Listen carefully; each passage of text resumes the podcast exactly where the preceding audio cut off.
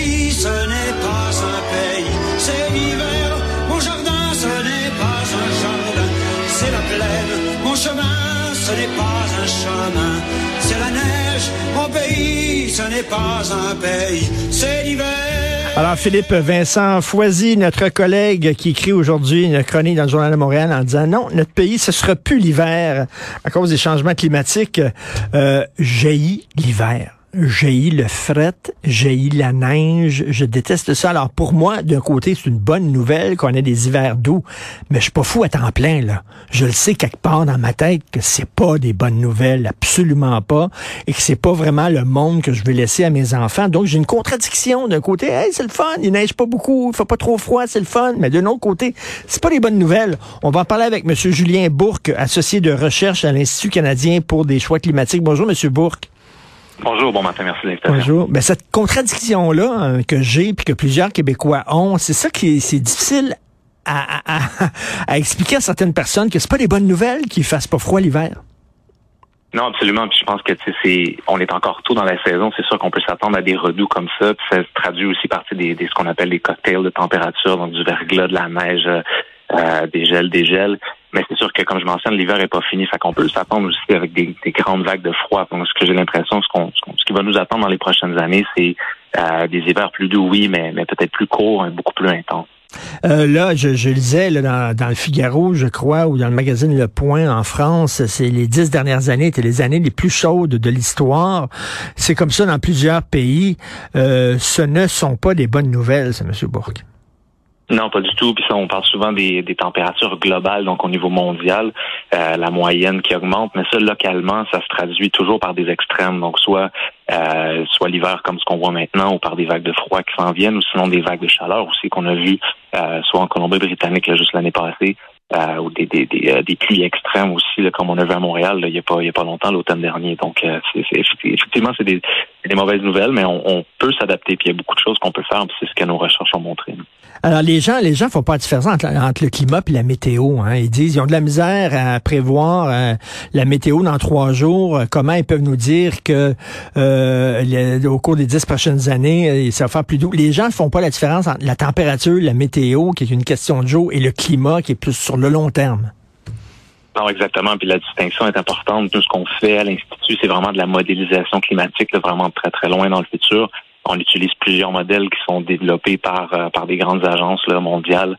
Euh, et puis on en prend plusieurs aussi de ces modèles-là euh, pour avoir vraiment une, une, espèce de brochette de ce pourrait nous attendre. C'est pas des boules de cristal non plus, mais il y a une certaine, il y a, de l'incertitude, mais on, s'assure de d'y aller avec le, plus de certitude possible. Euh, les, les, impacts qu'on regarde aussi, on, on s'assure qu'on est en mesure de prédire ce qui s'en vient ou de, de, de voir les, les, les, euh, chemins qui, qui, nous attendent là, avec le plus de précision possible. Donc, euh, les, les, résultats qu'on a, ce qu'on utilise souvent comme image, c'est le iceberg. Donc, ce qu'on ce qu'on est en mesure de, hmm. de voir puis de quantifier, c'est vraiment ce qui est au-dessus de la surface, mais il y a vraiment encore des choses qu'on peut voir à travers de l'eau, puis il y a encore énormément de choses en dessous là, dans la profondeur. Et les gens qui disent, euh, ben il y a toujours eu des périodes de réchauffement, puis suivi de périodes de refroidissement, ça fait partie de la vie de la Terre depuis que la Terre existe. Vous en, vous répondez quoi à ça? Ben, c'est sûr que c'est sur des millions d'années qu'on voit ce genre de, de changement de température. Là. Si on regarde les, graphiques de changement de température ou même euh, au niveau des, des, assurances ou des coûts qui sont qui sont remis aux gens là, en termes d'indemnisation depuis les années 70, c'est très clair que de plus en plus, il y a, de plus en plus de, d'événements extrêmes qui coûtent autant plus cher aussi. Euh, donc, donc tout pointe vers évidemment cette émission des gaz à effet de serre depuis la révolution industrielle. Euh, puis on fait que commencer à subir les impacts maintenant. Donc même si on arrête toute émission de gaz à effet de serre maintenant, euh, ça va s'accentuer jusqu'au moins au milieu du siècle. Et puis l'important de, de, réduire nos gaz à effet de serre maintenant, justement, c'est d'éviter le pire après la moitié du siècle. Mmh. L'impératif de s'adapter puis de diminuer nos gaz à effet de serre, il faut faire ça en même temps.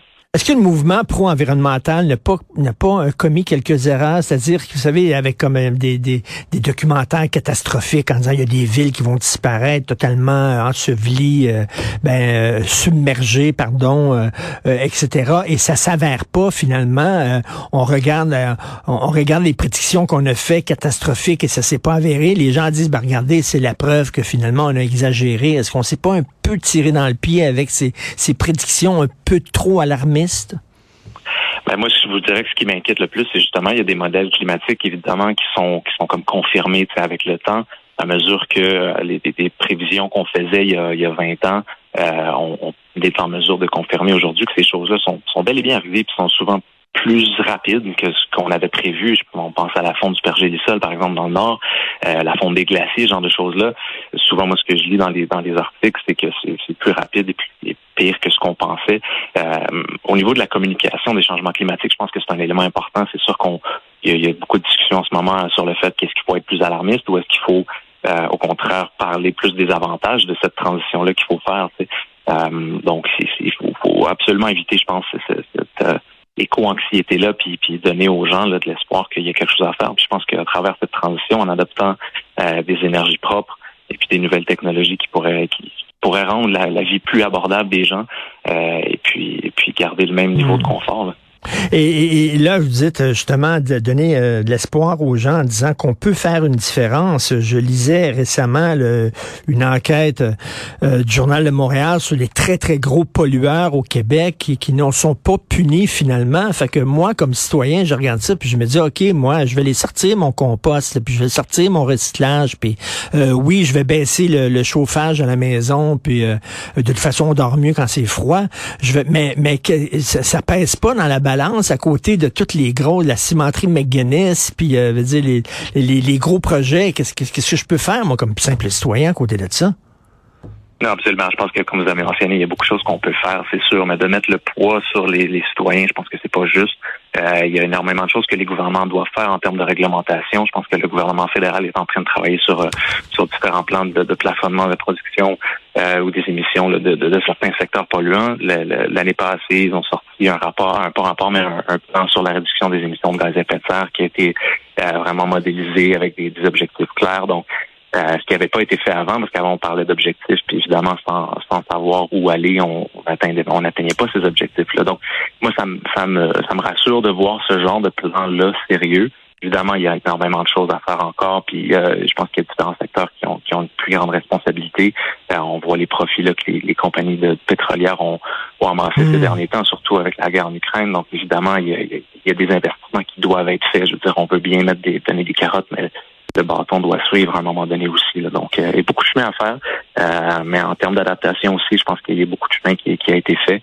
Euh, mais encore là, il faut que les décisions politiques prennent compte des coûts des changements climatiques, puis aussi de l'adaptation, des bénéfices de l'adaptation, alors qu'on voit qu'un dollar investi rapporte de 13 à 15 dollars, soit en, en bénéfice direct ou, Et les gens qui croient à une solution miracle technologique en disant on va trouver là, à un moment donné, on a tout, on a tout trouvé là, on a, fabriqué une bombe atomique. Pourquoi on pourrait pas fabriquer une façon d'avoir de l'énergie euh, renouvelable qui est non polluante? Et finalement, c'est la technologie qui va nous sauver. On n'a pas besoin de changer nos habitudes. Euh, vous en pensez quoi? Je pense que ça va prendre tous les outils qu'on a besoin. C'est sûr que la technologie va jouer un rôle. Par exemple, je pense aux voitures électriques. Mais évidemment, c'est pas la seule solution dans tous les contextes. Si on pense au milieu urbain, euh, le transport actif, le transport public va, avoir besoin d'un bon coup de main là, pour pouvoir changer la façon dont on se déplace. C'est sûr que pour quelqu'un qui a une voiture, euh, il faut qu'il y ait aussi une option qui est, qui, qui, qui est agréable à prendre, qui est efficace en termes de transport en mm. commun. Donc, donc cette adéquation là doit être faite, mais c'est pas vrai qu'il va y avoir un seul euh, silver bullet. Euh, c'est vrai dans les technologies de transport, c'est vrai dans les technologies d'émissions de gaz à effet de serre aussi, au niveau des, des productions d'électricité qu'on fait, par exemple. Euh, je pense que ça joue un grand rôle, mais évidemment, ça prend, ça prend tous les outils. Êtes-vous optimiste, M. Bourg? Est-ce que vous changez, vous sentez un changement de, de, de, mentalité chez les gens qui étaient peut-être réfractaires, euh, qui n'écoutaient pas le message que les pro-environnement euh, faisaient, puis que là, maintenant, on est un, un peu plus sensibilisé qu'avant? Est-ce que vous le sentez, ça? Je pense que oui, puis à mesure qu'on regarde la télé ou enfin, même si c'est plus à la télé, maintenant c'est dans nos cours, là, tout le monde est mhm. affecté d'une soit directement ou indirectement par les changements climatiques. Euh, ce qui est arrivé au BC, ce qui est arrivé même au Québec ces dernières années avec des inondations, les vagues de chaleur ou les grands vents qu'on a eus, euh, c'est plus euh, ailleurs dans le monde, puis c'est certainement plus dans un futur lointain. Donc les gens sont conscientisés, ont les impacts des changements climatiques se font sentir soit euh, soit quand on regarde dehors ou, simplement sur notre portefeuille. Euh, ce qu'on a vu dans nos recherches, c'est qu'au Québec, on parle d'à peu près un peu plus de 500 dollars par année par famille qui serait retranché du revenu euh, causé par les, les, impacts des changements climatiques à travers l'économie. Donc, on parle de euh, de la diminution d'opportunités de, de, économiques, alors que les entreprises euh, investissent moins, perdent, des, perdent de, la compétitivité. C'est des, des, taxes qui augmentent, soit municipales ou provinciales, pour euh, la réparation des routes, par exemple ou encore les indemnisations qu'on donne à, à chaque fois qu'il y a une tempête. Donc, c'est toutes ces choses-là, les, chaînes d'approvisionnement. Donc, le, coût de la vie va vraiment être affecté déjà d'ici 2025, puis ça, ça augmente le C'est difficile de ne pas être pessimiste. Je disais dans le devoir, le, prochain comité, euh, la prochaine conférence climatique de l'ONU va être présidée par le PDG de la principale entreprise pétrolière nationale des Émirats arabes unis. Taboire. On demande à Dracula de, de, de, présider euh, Emma Québec. Là. Non, c'est sûr, c'est sûr que c'est j'ai comme beaucoup de la misère à comprendre cela, mais je, je mon mon euh, mon côté optimiste se dit qu'évidemment les, les, grandes pétrolières ont un rôle à jouer évidemment dans la décarbonation de l'économie. Euh, puis, puis, de nos vies, donc euh, évidemment qu'ils soient qu'ils soient présents là, je pense qu'il faut faut garder la pression absolument. Euh, mais écoutez, c'est la décision qui a été prise, puis je pense qu'on va essayer de faire le mieux avec ça, mais il faut garder la pression. Il n'y a, rien de plus dur que de changer les habitudes des gens. C'est difficile vraiment, mais euh, il faut le faire. Puis je pense qu'il y a de plus en plus de gens qui sont conscientisés de ça, mais il faut aussi que nos gouvernements soient sévères envers les pollueurs. Puis qu'on voit que les pollueurs, les grands pollueurs ont des, ont des amendes qui sont quasiment symboliques. C'est ridicule, ça, là. Non, absolument, absolument. Puis c'est sûr que dans un pays comme le Canada, qui est une, fédération décentralisée où les pouvoirs sont séparés, entre autres les, ressources naturelles qui sont dans les mains des provinces, c'est sûr que ça rend la tâche un peu plus difficile euh, au niveau du fédéral, mais, euh, mais il y a différentes provinces, évidemment, qui n'ont pas les mêmes, les mêmes réalités.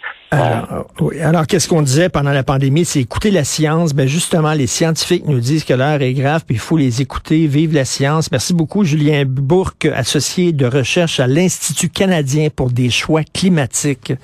Merci, bonne journée. Merci à vous, c'est un grand plaisir.